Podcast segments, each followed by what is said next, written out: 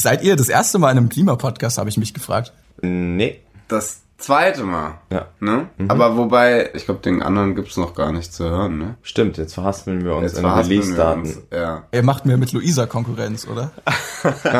Das dürfen wir jetzt natürlich nicht sagen. Schneide ich raus. Okay. Vielleicht auch nicht, das weiß ich jetzt nicht. Vielleicht lasse ich auch drin. Klima und wir. Wegweiser in eine nachhaltige Zukunft.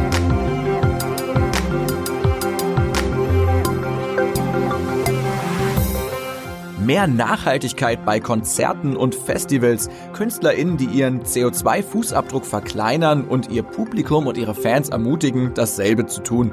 Auf den ersten Blick vielleicht ein unscheinbares Thema, aber sicher eins mit riesigem Impact. In der heutigen Folge dreht sich alles um Klimaschutz und Musik. Und dazu habe ich mir zwei ganz besondere Gäste eingeladen, die international Charterfolge feiern und denen das Wohl des Planeten am Herzen liegt. Die deutsche Popband Milky Chance. Moin zu Klima und Wir, dem RD-Podcast für Nachhaltigkeit und eine bessere Zukunft. Mein Name ist Maximilian Arnhold. Viel Spaß bei dieser Episode. Und noch ein kurzer Hinweis. Das Gespräch haben wir vor Ausbruch des russischen Angriffskriegs in der Ukraine geführt. Es mag seltsam wirken, aber ich glaube, dass es gerade in diesen Zeiten extrem wichtig ist, den Mut nicht zu verlieren. Ich hoffe einfach, dass wir euch mit dieser Folge eine kleine Freude machen können. Und schließlich, was verbindet uns Menschen so sehr wie Musik? Mit Stolen Dance hat alles begonnen. Der Song aus dem heimischen Kinderzimmer in Kassel wurde zum Welthit, erreichte mehrfach Gold und Platin und war der steile Beginn einer erfolgreichen internationalen Karriere. Mittlerweile touren sie durch Amerika, Australien, Südafrika und Europa, sind aktuell mit Colorado wieder im Radio zu hören und vor allem, sie engagieren sich schon lange für Nachhaltigkeit und eine gerechte Welt. Bei Klima und Wir heute zu Gast sind Milky Chance, Clemens Rehbein und Philipp Dausch. Willkommen, ich freue mich sehr. Hallo. Das war eine. Wow. Aber wirklich, Was für eine Introduction. hat nur noch der Trommelwirbel gefehlt. ja, genau. Den blende ich noch ein. ja, okay. Ja, erzählt doch mal, was bei euch gerade so abgeht. Wo seid ihr gerade? Von wo kommt ihr? Was ist gerade Phase bei euch? Ähm, wir sind gerade in Berlin. Wir sind ganz gerade zurück aus Barcelona, weil wir ein Video gedreht haben, ähm, weil wir uns in den Vorbereitungen für einen Single-Release und dann auch Album befinden. Äh, genau, also wir schreiben ganz viel am Album, wir machen Musik, wir wollen neue Musik rausbringen. Ansonsten, genau, sind wir hier in Berlin und werden dann ab Sommer auch wieder auf Tour gehen. Geil. Wie lange ist euer letztes Konzert her? Nicht so Äh, lang, oder? Nö, also wir hatten ja wirklich äh, jetzt Ende 2021 eine fünf Wochen USA-Tournee hinter uns. Und dann waren wir jetzt nochmal kurz da für so einen kurzen Promo-Trip. Aber da war auch ein Konzert. Ja, also so, ja, Wann war Monat. das? Vor einem Monat und dann genau. No Dezember, no November, Dezember war die große Tournee. Also Ja. nicht zu, nicht nicht. zu lange her. Sehr gut. Ja, die Konzertzeit, die vier lange flach, aber wo ihr auch während Corona auf jeden Fall auf der Bühne standet, das war immer wieder für den guten Zweck. Unter anderem im April 2020, als die Pandemie quasi gerade begonnen hat, beim Online-Benefizkonzert One World Together at Home als einzige deutsche Band, um Spenden im Kampf gegen die Corona-Pandemie zu sammeln. Aber das ist nicht der einzige Fight, den ihr als Band angeht. Sonst wärt ihr ja auch nicht hier im Klimapodcast. Wo ihr nämlich auch immer wieder auf der Bühne steht, ist bei Klimademos von Fridays for Future. Zuletzt beim zentralen Klimastreik am 22. Oktober in Berlin. Da war ich auch, den habe ich fürs RND begleitet, stand vor der Bühne und da klang das so. So?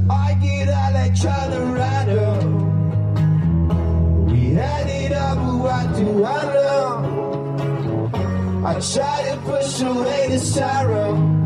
But today it's too late, I'll try tomorrow. Yeah.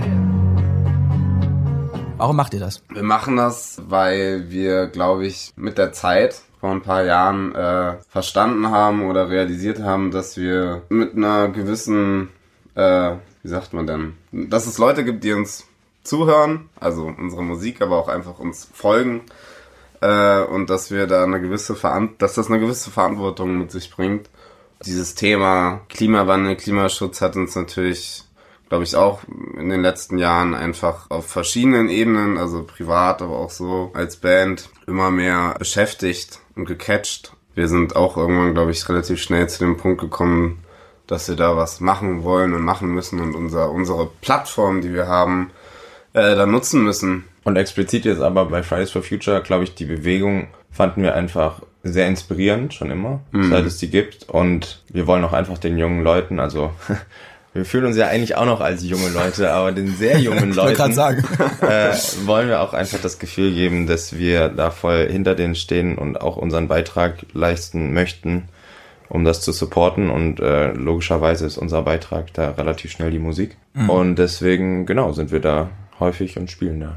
Wann habt ihr das erste Mal auf einer Fridays oder generell auf einer Klimademo gespielt und wie kam das? Das hast du in Berlin, ne? Auch. Ich glaube, das, das allererste Mal war ich, da war ich in Berlin, wo ich alleine war. Ja. ja. Aber genau, da haben wir das erste Mal gespielt und dann auch mehrere Male seitdem. Ich weiß gar nicht, wann das war. Wir waren mal 2000. in Stuttgart, waren wir auch nochmal. Ja, ich glaube, das erste Mal war 2019. Es war auf jeden Fall noch vor der Pandemie. Ja, ja, auf jeden Fall. Also ja, Aber dazu muss ich auch sagen, das erste Mal, dass wir auf einer auf einer Fridays for Future Demo waren, das war vorher. Also wir sind erst hingegangen. hingegangen und sind, mitgelau sind mitgelaufen quasi, oh- ohne jetzt Ja. äh, Öffentlichkeitsarbeit, sag ich mal, sondern wir waren einfach mit dabei, damals noch in Kassel. Genau, und dann haben wir auch angefangen, äh, dann halt zu spielen auf den Demos. Warum wart ihr dabei? Was bedeutet euch das Thema Nachhaltigkeit? Ich glaube, als Eltern, das war vielleicht auch so ein bisschen der, der schwerwiegendste Moment, dass man halt einfach sehr, sich sehr viele Gedanken darum macht, in welche Welt man dann ein Kind bringt. Und dementsprechend Nachhaltigkeit einfach auf vielen Ebenen und eben aber auch auf der Klimaschutzebene viel wichtiger wird und Bewusstsein schafft, dass man da nicht äh, Schutt und Asche hinterlässt.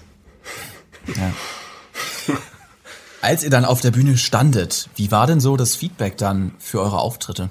Voll gut. Ich finde sowieso, also das war, glaube ich, auch von Anfang an der Vibe. So, die allgemeine Stimmung ist immer total herzlich und extrem positiv, was, glaube ich, auch sehr wichtig ist und was, glaube ich, auch so die Schnittstelle ist von uns als Musikern und auch dieser Bewegung, dass, dass dieses Thema, glaube ich, emotionalisiert werden sollte oder so, werden muss, um eben auch genau da eine positive, hoffnungsvolle, nach vorne schreitende Perspektive zu schaffen. Und ähm, das hatte ich bis jetzt immer auf den Demos.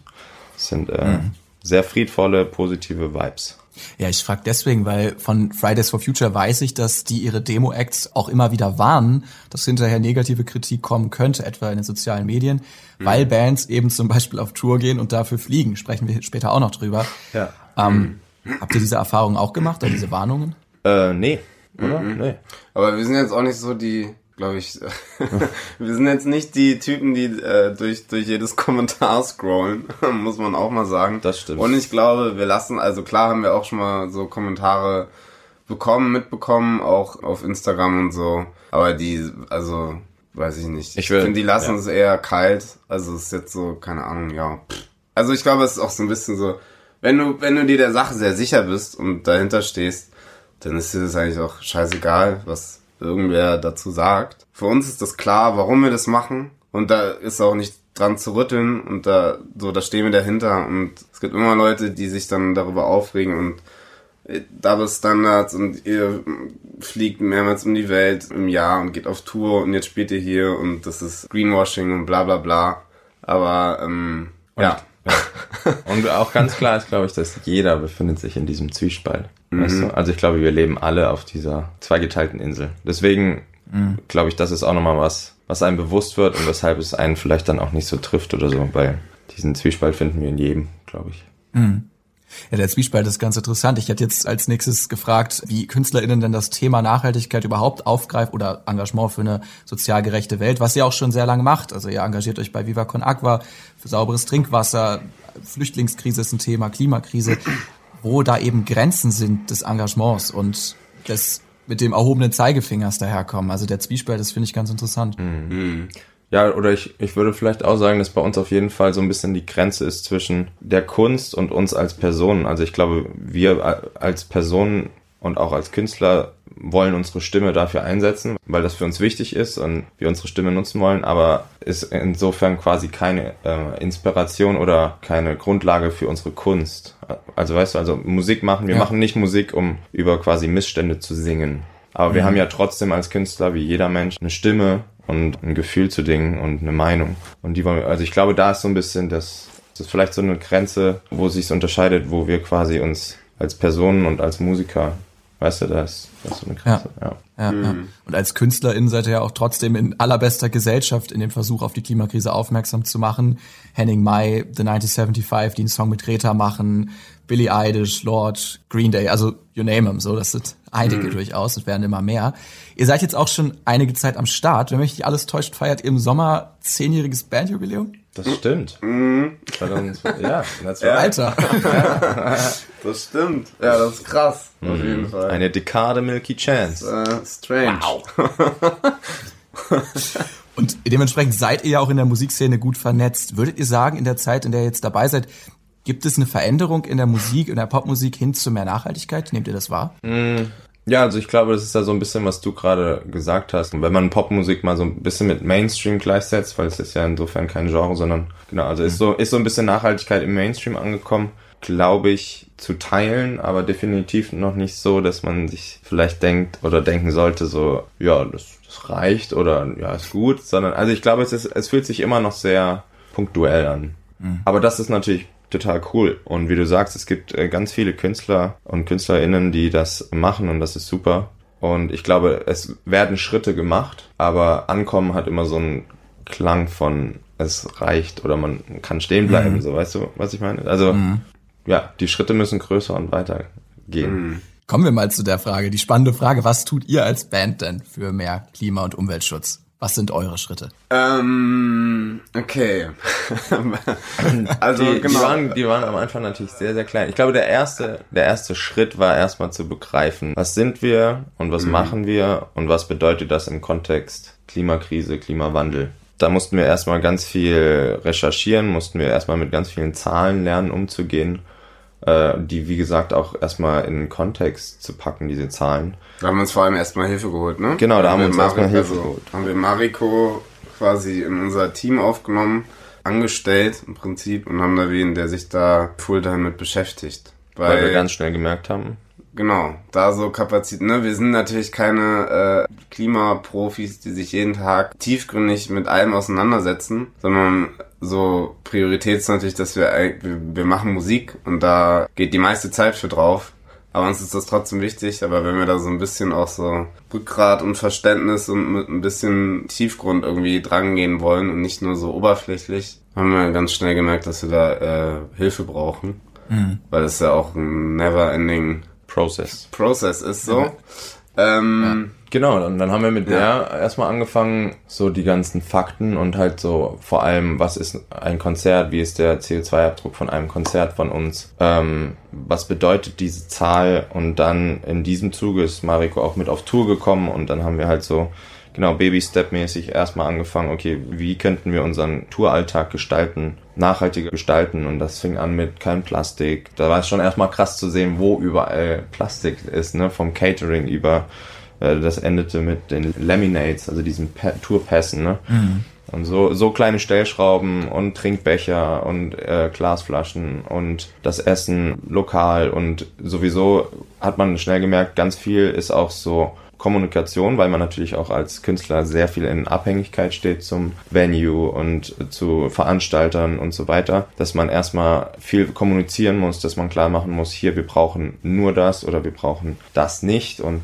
ähm, hat man aber auch schnell gemerkt, okay, manches ist halt auch gar nicht in unserer Hand. Also zum Beispiel, wo bezieht ein Venue Strom her? Ne? Das ja. liegt ja nicht im, in der Hand des Künstlers. Klar, wenn das ist dann wiederum, je mehr Künstler natürlich sagen, wir wollen das und wir sind dafür, und das ist wie das gleiche in der Politik, wenn mehr Leute im Volk laut werden, wird der Druck größer auf die Politik. So ist das auch in der Branche. Das je lauter und je mehr die Nachfrage nach Biostrom und so weiter wird, desto mehr werden auch Venues und Festivals merken, okay, es macht einfach nur Sinn, wenn wir das machen. Mhm. Die Musikindustrie mag einem nicht sofort in den Sinn kommen, wenn man von Klima- und Umweltschutz spricht, aber die Umwelt- und Klimakosten für die Produktion und den weltweiten Vertrieb von Musik sind immens. Von Touren der Bands, Großveranstaltungen etc. ganz zu schweigen. Genaue Zahlen dazu sind schwer zu bekommen. Letztendlich geht es darum, in allen Aktivitäten ökologisch nachhaltig zu werden. Genau das hat sich auch Milky Chance auf die Fahnen geschrieben. Von der Aufnahme unserer Musik im Studio bis zur internationalen Tournee müssen wir jedes Detail unserer Praktiken überprüfen, heißt es in ihrem Projektblog Milky Change. Auch ein großer Punkt war einfach, dass wir gemerkt haben, genau, wie, wie können wir unsere Plattform am besten nutzen. Ähm, da sind wir auf äh, genau Tour dann zu verschiedensten NGOs, von der Samenmesse, wo wir Sachen über Samen gelernt haben, bis hin zu City Cleanups, wo wir die Stadt aufgeräumt haben mit Fans, was auch total nice war. Bis hin zu Bäume pflanzen oder ähm, Wälder reforesten. Ja. Genau, das alles. Also das waren so die ersten Schritte. Ja. Wie ist es beim Merch? Da habe ich zum Beispiel gelesen, dass ihr euch da auch Genau. richtig engagiert habt und dann kam aber irgendwie die, die Lieferung und die waren trotzdem alle einzeln in Plastik verschweißt. Ja, da haben wir uns auch viel Gedanken drüber gemacht, genau. Thema Merch. Wie schafft man es, äh, möglichst lokal und organic zu produzieren und so und nachhaltig zu produzieren? Ganz am Anfang haben wir uns sogar erstmal die Frage gestellt, wollen wir überhaupt Merch machen? Weil es ja so war, so, okay, so T-Shirts und Pullis gibt es sowieso genug in der Welt. Es gibt kein Need. äh, aber irgendwie so war es dann doch halt so, kommt man schnell dahin, dass es so emotional ist, halt ist irgendwie nice. Auch fanden wir auch selber immer, dass man sich dann irgendwie von dem Konzert irgendwie noch eine Vinyl oder ein T-Shirt mit nach Hause mitnehmen kann. Ähm, Genau, und haben uns dann überlegt, da gab es die Frage, Second-Hand-Merch, ist das eine Variante, ist das irgendwie möglich? Da sind wir auch schnell auf Hürden gestoßen, weil das rechtlich quasi nicht geht. Also du kannst nicht Second-Hand-Klamotten branden und dann wieder verkaufen. Während sich die Hersteller gegen dann wahrscheinlich. Genau, Genau. genau, das ist ein Problem. Dann war das so, okay, geht nicht. Dann sind wir dahin gekommen, okay, wir produzieren unseren Merch ähm, so nachhaltig wie es geht. In Portugal, ne, wo wurde es produziert. Ähm, Das Einzige, was aber ging, was aber leider noch mit einem extremen Aufwand und auch so kostentechnisch noch nicht sich so ganz ausgegangen ist, war Siebdruck. Also das, die- diese Secondhand-Idee von der, der Fan bringt sein eigenes Shirt mit und äh, kriegt wirklich vor Ort einen Siebdruck drauf geballert und hat natürlich dann so seinen ganz individuellen Milky Chance Fanartikel, was auch total nice ist, was auch bei drei, vier Konzerten äh, funktioniert hat, aber wie gesagt, da ist halt noch so dieses Siebdruck und auch der Aufwand und Kosten, das war alles noch nicht, es muss ja auch irgendwo auch wirtschaftlich Sinn machen und aber auch eben vom Aufwand her und so. Genau. Aber Ja, ja. es gab es gab viele Versuche und ich glaube, Aber das war auch eine ne- sehr nice Idee. Auf Oder? jeden das Fall. haben wir pilotmäßig bei drei, vier Shows gemacht. Und da wurde das auch sehr gut angenommen. Das war auch richtig geil zu sehen. Da waren halt da so Leute in der Menge. Die hatten dann halt, der eine hatte irgendwie ein grünes T-Shirt an und der, die andere einen grauen Pulli und hatten beide so ihren Druck so vorne drauf. Das war Ja. schon ziemlich cool. ist ja auch ein nices Happening, muss ich sagen. Ja, Absolut, ja. Da verbindest du ja auch gleich viel mehr mit als toll, du hast es halt gekauft. Ja, So. ja, ja. Viele kleine und am Ende große Schritte. Ihr habt ja für euren Einsatz für mehr Nachhaltigkeit in der Musikbranche 2020 den Deutschen Nachhaltigkeitspreis erhalten und auch schon viel jetzt über Grenzen des eigenen Handels gesprochen. Wie groß seht ihr denn die Verantwortung der Musikindustrie, also Labels, Tourveranstalter etc.?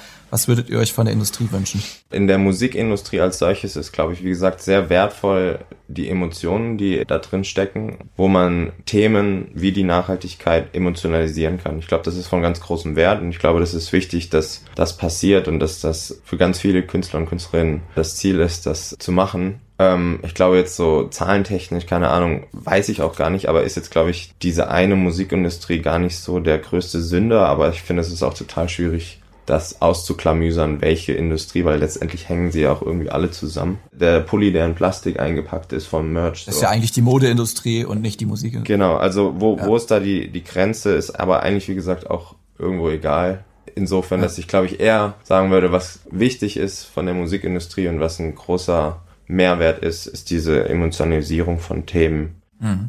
Unsere Mission ist es, in all unseren Aktivitäten ökologisch nachhaltig zu werden. Von der Aufnahme unserer Musik im Studio bis zur internationalen Tournee müssen wir jedes Detail unserer Praktiken überprüfen. Das ist von dem Blog Milky Change, den ihr gestartet habt, ein Zitat. Verlinke ich euch auch in den Shownotes. Ihr investiert Zeit und Kosten. Und wir haben jetzt ein bisschen darüber gesprochen, warum ihr das macht. Aber kann Freiwilligkeit in dem Sinne die Lösung sein und muss man sich das nicht als Band auch irgendwie leisten können? Also wenn jetzt eine kleine Band wärst, so die mit jedem Gig ums Überleben kämpft, wie soll das gehen? Voll, also, ne? Ich, das muss man sich schon irgendwie leisten und erlauben können, ne? Was du gerade meinst, es gibt ja so viele äh, Bands, Künstlerinnen, die halt in einem viel kleineren Rahmen unterwegs sind, die irgendwie weißt du, irgendwie so gerade so über die Runden kommen, die können sich ja jetzt nicht, also klar können sie das, aber so will man jetzt nicht. Die stellen ja keine Nachhaltigkeitsmanager ein. Genau, also. oder dass die sich dann irgendwie Gedanken darüber machen, dass sie ihr T-Shirt dann jetzt äh, organic produzieren lassen und dann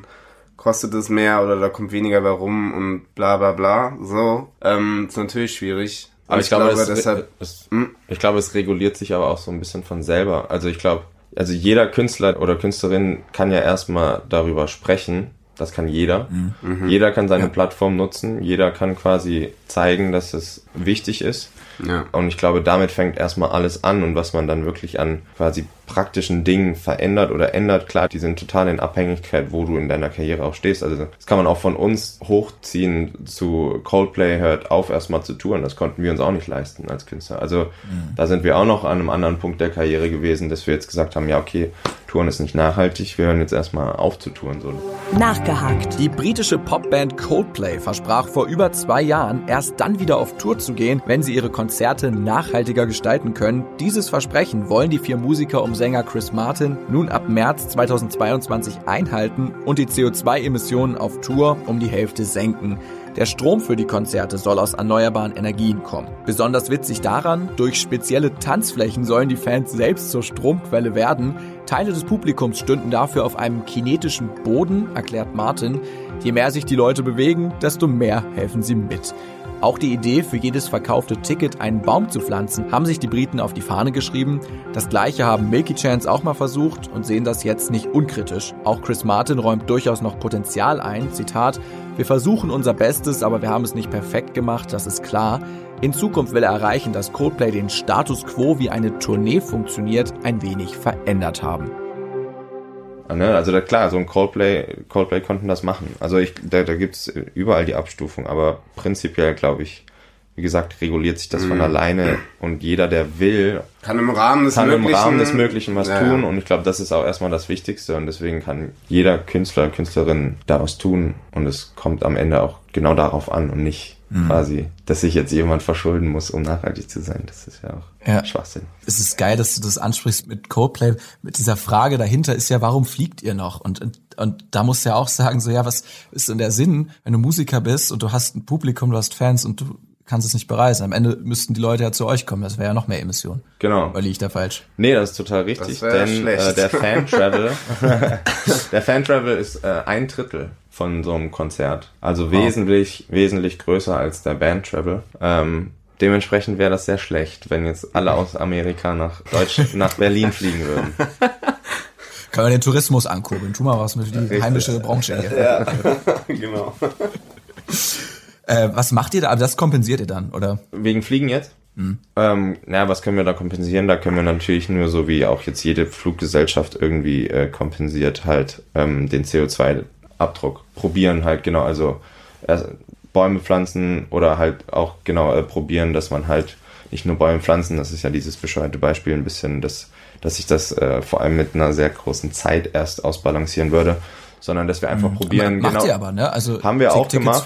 Auf jeden Fall. Das mhm. war auch eine eigentlich total schöne Sache, weil auch da so eine total positive und nice Visualität dahinter stand, dass wenn man auf einem Konzert gesagt hat, so ey, hier sind heute 3000 Leute, ihr habt mit dem Ticket, das ihr gekauft habt, heute einen Baum gepflanzt und dann mhm. haben alle Leute ihre Hände gehoben und es war quasi wie so, ein, ne, so eine Metapher für den Wald, der da jetzt steht. Das war schon super nice. Mhm. Aber wie gesagt, ist ja auch hinter diesem ganzen Bäume pflanzen verbirgt sich, finde ich, immer so ein bisschen dieser kleine Teufel, dass halt man quasi so damit ein bisschen legitimiert, die Zerstörung weiter voranzutreiben. Also so, ah ja, okay, ich mhm. kaufe mir jetzt das und pflanze einfach einen Baum und dann ist das schon okay. So, deswegen haben wir uns ein bisschen mehr dahin orientiert, zu gucken, dass wir eher nochmal, was das angeht, uns konzentrieren auf das, was schon da ist, zu beschützen. Also eher Wälder zu beschützen, bevor sie abgeholzt werden und nicht zu sagen, holz den ab, wir pflanzen einen neuen. Macht irgendwie mehr Sinn. Macht mehr Sinn für uns, ja. Aber genau, da kann sehr, man zum Beispiel spannend. auch sagen, das haben wir, da haben wir uns, äh, War auch ein Prozess, auf der letzten Tour mit, mit, genau, mit Wilderness International, äh, die haben wir kennengelernt, auch eine NGO, und die machen halt genau das. Die kaufen äh, Land Urwald weltweit und schützen das dann und aber auch richtig auf lange Zeit, also über mehrere hundert Jahre bleibt das einfach so wie es ist und da passiert gar nichts mit. Und mit denen haben wir uns gerade genau viel connected, da haben wir viel gelernt. Genau. Und es war dann schnell so, Weil es ja, ist ist, ja dieses- schon so, Genau. macht eigentlich Sinn, warum, also lass mal, klar, Bäume pflanzen ist, ist auch eine coole Sache, aber lass doch erstmal darauf fokussieren, das, was noch da ist, was über hunderte von Jahren da entstanden ist und in sich ein total krasses System ist und mega viel CO2 aufnehmen kann und ne, so lass das erstmal bewahren und schützen. Ähm, Weil ja auch bei dieser, Ja. genau, dieses, dieses, ne, man braucht Land, es braucht Pachtverträge, wie, und diese lange Zeit, genauso, also ein Urwald ist ja über Jahrtausende gewachsen, ne, also und, und dann, dann pachtet man da Land und das ist bei ganz vielen Projekten, haben wir auch festgestellt, was auch ein Prozess war, da wird dann Land gepachtet und da pflanzt man Bäume, aber nach zehn Jahren läuft dieser Vertrag aus und dann steht da auch irgendwie gar keiner mehr so richtig hinter und zack ist das wieder weg und da wird was gebaut. Also es ist auch diese Nachhaltigkeit muss hingehen in, bis hin in die Logistik, also dass sich die, die da wirklich einen Wald aufbauen, auch ein, ein System und was aufbauen, was über Jahrhunderte sich trägt. Weil nur so kann man ja auch genau feststellen, dass diese Bäume dann irgendwann mal genau das tun, was man eigentlich intendiert, was aber halt vom Wunschdenken, vom okay, ich pflanze jetzt einen Baum hinzu, das trägt das auch, ist das ein weiter Weg. Weiter Weg, da gibst du mir wieder ein gutes Stichwort. Videodrehs. ein weiter Weg. Was war das? Ein Ding? weiter Weg. Äh, Das Stichwort sind Videodrehs. Da kann man nämlich auch was tun. Macht ihr auch. Colorado, die Single, habt ihr eben nicht, wie man denken könnte, in Colorado gedreht, wenn sicherlich ganz geil gewesen wäre, Auf jeden. sondern in einem Parkhotel im Odenwald. ja. Wollt ihr da was zu erzählen? Zu, zu Videodrehs? Das war ein, ein stranger Ort. Auf jeden Fall. War spannend. War wirklich spannend. Das gehörte einer netten Dame, dieses Hotel. Und ist halt auch in, ja, im Odenwald in so einem Dorf, Ja, wo du wo dich auch fragst, warum steht da dieses Hotel? Also, weil das, da ist nichts und auch drumherum ist es keine, nicht nah eine größere Stadt oder so. Also war schon verrückt. Aber cool.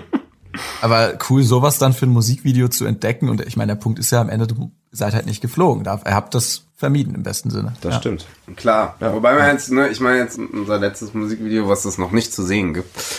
Äh, Okay. Kleiner, klein, haben wir jetzt in Barcelona gedreht, kam auch viel mit rein, aber wir haben uns schon so, glaube ich, irgendwann, irgendwann stand es mal im Raum, weil wir, für The Game war das, ne, da wo, wollten wir, Wüste. da war so auf jeden Fall, okay, wir brauchen Wüste. Und dann war so halt direkt bei den meisten ist halt so, okay, das ist so, der Sound ist irgendwie ein bisschen amerikanisch, okay, lass nach Kalifornien in die Wüste und das ist so, ne, Amerika hat da ja auch einen sehr besonderen filmischen Look. Und da waren wir dann aber auch so, boah, so für zwei Tage Videoshoot da so rüber ist irgendwie auch krass. Also genau, man versucht es schon so zu vermeiden und so das so auf Europa, glaube ich, so ein bisschen einzugrenzen. Aber es ist jetzt nicht so, dass wir alle unsere Videos äh, Nur noch in Deutschland. in, NRW und äh, Brandenburg drehen. So im so Garzweiler Kohle Kohlegrube Tagebau, das wäre doch mal schön. Hätte ja auf jeden Fall auch so, so einen apokalyptischen Look. Das stimmt. Ja. Oder da, wo das Feel Festival stattfindet. Das ist auch ein geiler. Das ist auch dieser stillgelegte, äh, ja, ja, auch, ist auch so ein Kohlebau, ne? Das ist auch Kohlebau, ja. Wo ist denn das nochmal? Ist das nicht hier irgendwo? War das Ja, ja, so anderthalb Stunden. Aber es ist krass, Ja. auch diese Dinger, ne? Hast du mal Diese diese, Kräne. diese, In diese Brandenburg ist das, glaube ich, oder? crazy, ey, was für ein riesen Haufen Stahl das ist.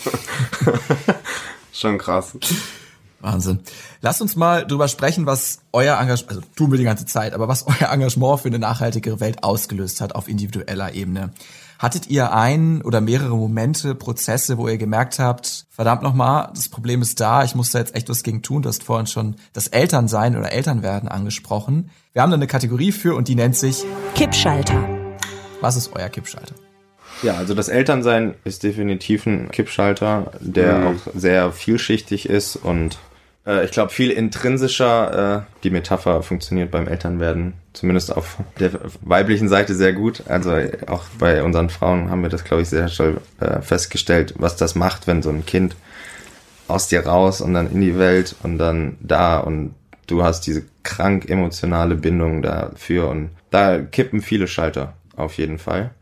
Für mich noch eine andere, auf jeden Fall sehr starke, ein sehr starkes Erlebnis war, dass ich in, äh, ich weiß nicht genau, 2017 oder 18, nee, 2018 in Kambodscha war und ähm, da ins Meer gegangen bin und zurückgekommen mit irgendwie drei Händen voll Plastik. Ähm, und das war für mich auch so wirklich so ein Kippschalter-Moment, weil, keine Ahnung, davor war ich auch mehr, keine Ahnung, in Italien, Spanien, Frankreich irgendwie, ne, so Mittelmeer und vielleicht noch irgendwie Pazifik, USA oder so, aber will sagen, ich war noch nie da drüben und aber dieses Gefühl, in so ein Meer zu gehen und zurückzukommen und du hast die Hände voll mit Plastik und überall, das hat mich so krass traurig gemacht. Und das war auf jeden Fall auch ein Kippschalter-Moment, wo ich so einfach diese, da hattest du auch dieses visuelle dabei, was glaube ich für den Menschen extrem notwendig ist manchmal. Oder Mhm. eigentlich immer. Das war ein krasser Moment auf jeden Fall. Da habe ich Mhm. auch gemerkt, scheiße. Clemens, wie ist bei dir? Ja, ist bei mir ähnlich. Äh, Sehr ähnlich. Also genau, auch dieses, klar, Eltern sein Kind haben, weil du einfach direkt, also jeden Tag, fast jeden Tag einfach so die Zukunft vor dir stehen hast.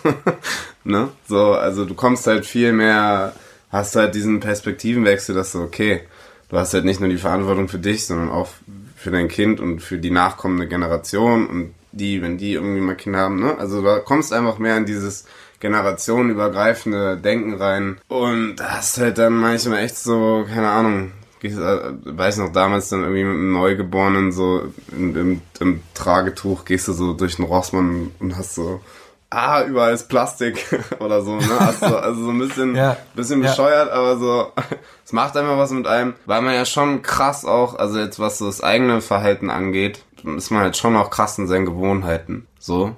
Und so richtig so, so sein, sein Konsumverhalten, sage ich mal, so langfristig zu verändern, fällt mir gar nicht so leicht. Und da ist es, glaube ich, voll wichtig, dass man immer wieder so Kippschalter-Momente hat. Es ist nicht so, dass du einmal das so, ah, jetzt habe ich es gerafft und jetzt ist auf einmal alles anders und ich mache alles anders und ne, wir sind ja trotzdem in diesem, in unserem Leben drin, in unserem Alltag, wir konsumieren hier, da, die, allein in, genau in so einer Stadt zu leben wie, wie Berlin, so, da ist, da ist so alles 24-7 available. Du kannst ja jetzt dein Essen liefern lassen, tralala, ne? Also es ist ja auch so. Und da glaube ich so immer wieder sich damit so zu befassen und zu konfrontieren mit diesem Thema und immer wieder so, so Aha-Momente zu haben, hatte ich jetzt zum Beispiel voll, voll viel auf der letzten Tour, wo wir auch wieder mit ein paar NGOs was zusammen gemacht haben in den USA, wo wir zum Beispiel mit Sharing Access hießen die, äh, die machen in den USA, sammeln halt Essen, was weggeschmissen wird. Genauso wie ja hier auch total krass ist, halt von Supermärkten und Gastronomie hauptsächlich. Sammeln die Essen und verteilen das dann draußen so Pop-up-mäßig for free an, an Bedürftige. Und das war mega nice. Also es war so für mich, auch so bei Philipp vorhin über dieses Emotionalisieren, das war so eine emotionale Erfahrung mit diesem im Thema Nachhaltigkeit, die halt einfach das emotionale Zentrum von meinem Hirn erreicht hat und ähm, einfach dann was gemacht hat. Und wenn man die Momente immer wieder hat, dann kann sich das, glaube ich, setzen in einem und dann kann man auch wirklich so mehr äh, dementsprechend dann agieren.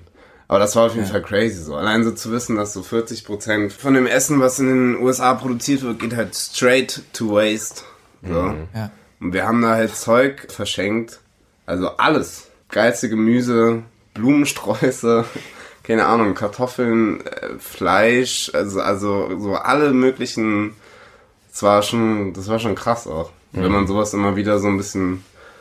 Genau, ich glaube, es reicht nicht, dass du einmal irgendwie die, die Doku siehst oder das Erlebnis hast und dann ist so, jetzt ist, bist du ein neuer Mensch irgendwie. Sich wiederholende, emotionalisierende Momente. Musik kann das auch ganz gut, ne? Wie ist das bei euch? Hat sich eure Musik unter diesem Aspekt verändert? Ich habe mal in einem Interview gelesen von dir, Clemens, wir haben noch nie politische Lieder geschrieben. Ist das jetzt anders oder wie, wie seht ihr das?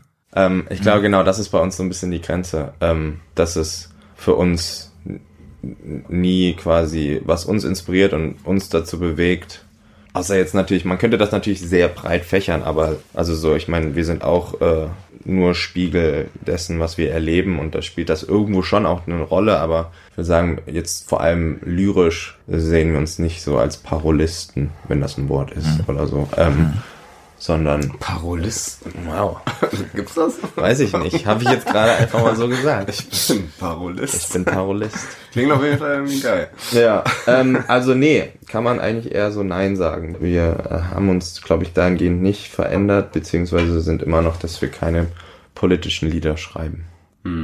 Habt ihr trotzdem so ein, Soundtrack for Revolution, ein oder mehrere Songs, die ihr besonders gern auf einer Demo spielt? Klimademo meine ich jetzt nicht, nicht Demo-Tape. Ähm, Naja, wir wir, haben wir haben Bob Dylan, Bob Dylan. immer gespielt. Ich glaube, das sind halt so Klassiker, ne? So ja, gerade genau so Leute wie Bob Dylan oder Joni gra- Mitchell, Gerade genau früher eigentlich aus der Zeit, da gab es ja auch viele KünstlerInnen. die sich äh, politisch da mehr engagiert haben und auch so einer Bewegung angeschlossen haben und dann halt auch so Lieder geschrieben haben. Ähm, und die haben das ja auch schon sehr gut gemacht, muss man sagen. Ich glaube, wir sehen uns da auch einfach nicht so, das ist jetzt, glaube ich, nicht unser Talent, sag ich mal, ähm, musikalisch. Deshalb lassen wir da die Finger von erstmal. Ja. Ja. Wissen eure internationalen Fans, so etwa in den USA, was euch wichtig ist und teilen die das? Oder würdet ihr sagen, spielt es im Ausland nicht so sehr eine Rolle, als politische Künstler wahrgenommen zu werden? Ja, politische Künstler ist da jetzt vielleicht auch schon. Oder gesagt, politische Menschen? Ja, politische Menschen. Ja, ähm, doch, ich glaube, das wird ähm, überall gleich aufgenommen und wahrgenommen und ich glaube, oder wir werden auch häufig gefragt, ob wir Unterschiede spüren, jetzt so was Nachhaltigkeit und Leute angeht, ob wir da Unterschiede spüren von Kontinent oder Ländern und glaube ich nicht. Also ich glaube, egal wo wir hinkommen, überall merken wir, dass da ganz viele Communities und Menschen wirklich zusammenfinden und einfach Bock haben, was zu verändern und äh, da sehr viele Sachen machen. Ich glaube, überall. Das beste Beispiel ist ja die letzte Tour, die USA-Tour. Da waren wir auch mit drei, vier NGOs unterwegs und da wurden wir auch immer total offen empfangen und äh, das waren total coole Projekte. Nee, ist der beste Beweis, dass das überall stattfindet, zum Glück. Wenn jemand jetzt zum ersten Mal auf Milky Chance stößt, äh, zum allerersten Mal eure Songs im Ohr hat, welches Bild möchtet ihr, dass diese Person von euch als Band und auch vielleicht als Mensch, ich will es gar nicht so zweiteilen, oder vielleicht ist es gerade gutes Zweizuteilen, ich weiß nicht, äh, von euch hat? von uns als Menschen oder ach keine Ahnung, ich bin ich bin bei Musik, wenn ein Mensch Musik hört, will ich ihm überhaupt gar nichts vorschreiben, was was das mit ihm macht, weil das ist doch Musik. Also was da in einem, was das äh, kognitiv da auslösen kann und emotional äh, lösen kann, das soll ganz der Musik überlassen sein. Da möchte ich gar nichts mit zu tun haben. Schön. Ich auch nicht. Zum Schluss ein kleines Gedankenexperiment. Ihr tourt im Jahr 2030. Wenn ihr da Bock drauf habt, habt ihr da Bock drauf? Auf jeden. Klar, das ist in acht Das in Jahren. acht Jahren, ja klar. Ja, gut. ja, hätte ja sein können, also ich, Nee, Ja, ich musste auch kurz überlegen, so 2030, war so, warte mal, was haben wir jetzt? Acht Jahre? Ja, doch, auf 2040 jeden. nicht mehr dann, aber nein. nee, wir sind da, ach, wir sind schon extrem äh, dankbar und glücklich über, über das, was wir machen dürfen und dass wir davon leben können. Ich glaube, wir würden das dann immer noch sehr gerne tun, wenn es geht. Also, hau mal raus. Okay, ihr tourt, ihr tourt im Jahr 2030 und ja, wie soll das aussehen? Wie stellt ihr euch das vor? Wenn ihr jetzt zu einem Gig in die USA müsst zum Beispiel. Am besten- Ist ein Gedankenexperiment, also alles erlaubt. Feel free. Äh, ich hoffe, dass. Ich weiß auch nicht, wie naiv sowas ist. Egal, wir sind hier total free jetzt. Das ist Alles einfach frei, nur. genau. äh, Ich, äh, es gibt dann schon äh, Wasserstoffflugzeuge, mit denen wir darüber fliegen können. Unser Bus dort drüben kann dann schon mit äh, Biogas fahren. Oder E. Oder E. Oder Brokkoli. Oder Brokkoli. ähm, die großen Städte sind schon drinne autofrei und die öffentlichen Verkehrsmittel sind for free, mit denen man zu Konzerten fahren kann. Der Strom, der generell bezogen wird, Ist Solar. grün. Oder Solar oder also Oder wie auch immer. Genau. Muss ja vielleicht auch da drüben. nachhaltig. Ähm, das wäre schon mal ganz schön, das, Das ist schon schon krass. richtig Das geil, Das wäre ganz schön geil. Das wäre alles schon Ja. ziemlich fett. Das sind auch nur acht Jahre. Das, haben wir uns jetzt ganz schön aus dem Fenster gelehnt. Da gehe ich mit. Wie wollt ihr jetzt das, das zehnjährige Bandjubiläum feiern diesen Sommer? Ähm, haben wir noch gar nicht drüber nachgedacht. Ich habe es auch ein bisschen vergessen. Ähm, naja, wir feiern es auf jeden Fall ja schon mal so, dass es uns überhaupt noch gibt. Yeah! Ähm, nee, ja, wir werden auf Tour sein und ach, da wird irgendwo werden wir da bestimmt mal drauf anstoßen. Wir machen auf jeden Fall irgendwo ne, irgendwann eine Party. Ja. Genau, wir haben auch auf jeden Fall vor, genau, wann war das? 2017 oder 8, nee, auch 18 haben wir mal so eine fette Party und alle eingeladen, Familien und alle, mit denen man arbeitet und so, so eine. Uns gibt's jetzt, was war das damals dann? Wahrscheinlich fünf, sechs Jahre? Irgendwie so. Nee, sowas äh, sollte man Ist gut, dass du es nochmal angesprochen hast. Jetzt ist es wieder in den Köpfen. Wir haben wir haben es noch nicht konkret Ja, geplant, aber machen wir noch. Sehr gut. Die beste Party schmeißen für eine bessere Welt. Wollt ihr zum Schluss der Klima- und Wir-Community noch was mitgeben? ähm, Kopf hoch. Kopf Nee, hoch, aber also, ich finde mal, ja, doch, ich finde manchmal, es ist ja, oder wir haben da vorhin auch drüber gesprochen, kann ja immer auch schnell sehr deprimierend sein, sich damit zu befassen. Aber wenn man sich dann, ne, es gibt ja auch dieses neue Wort, wie heißt es nochmal? Äh, Scheiße. Solastalgie? Weltschmerz? Ja, also ich meine genau, Weltschmerz ist jetzt kein neues Wort, aber es Parolist. ist sehr, sehr, sehr Parolist. Weltschmerz, ähm, genau, ist ja glaube ich das, wo viele immer mehr drüber reden. Vorher, genau, hatten wir es auch beim Thema äh, äh, Kinderkriegen und so, dass irgendwie, es gibt so Umfragen. Und einer der Nummer eins Gründe, keine Kinder zu kriegen, ist einfach, weil die Leute halt denken, yo, diese Welt, wie sie jetzt hier gerade ist, äh, die, die geht irgendwie sowieso im Bach hinunter. Es macht keinen Sinn, da jetzt so ein kleines Kind reinzusetzen. So. Was ja irgendwie krass ist, so. Also es ist ja ein krasses Thema und es kann äh, immer einen echt runterziehen. Aber das bringt ja nichts. Das gibt einem keinen Antrieb. Das gibt einem auch ne, keine Hoffnung und dann kommt man ganz schnell in, in dieses, ja, sowieso zu spät oder so. Aber das ist ja, das ist ja völlig Banane dann. So. Deshalb äh, Kopf hoch. Lasst euch nicht unterkriegen und geht auf ein Konzert von Make a Chance. Danke, Clemens und Philipp, für eure Zeit und auf hoffentlich richtig viele geile Konzerte in diesem Jahr. Alles Gute. Dankeschön. Vielen, Danke. vielen Dank. Nachhaltigkeit in der Popmusik, Klimaschutz im Musikbusiness.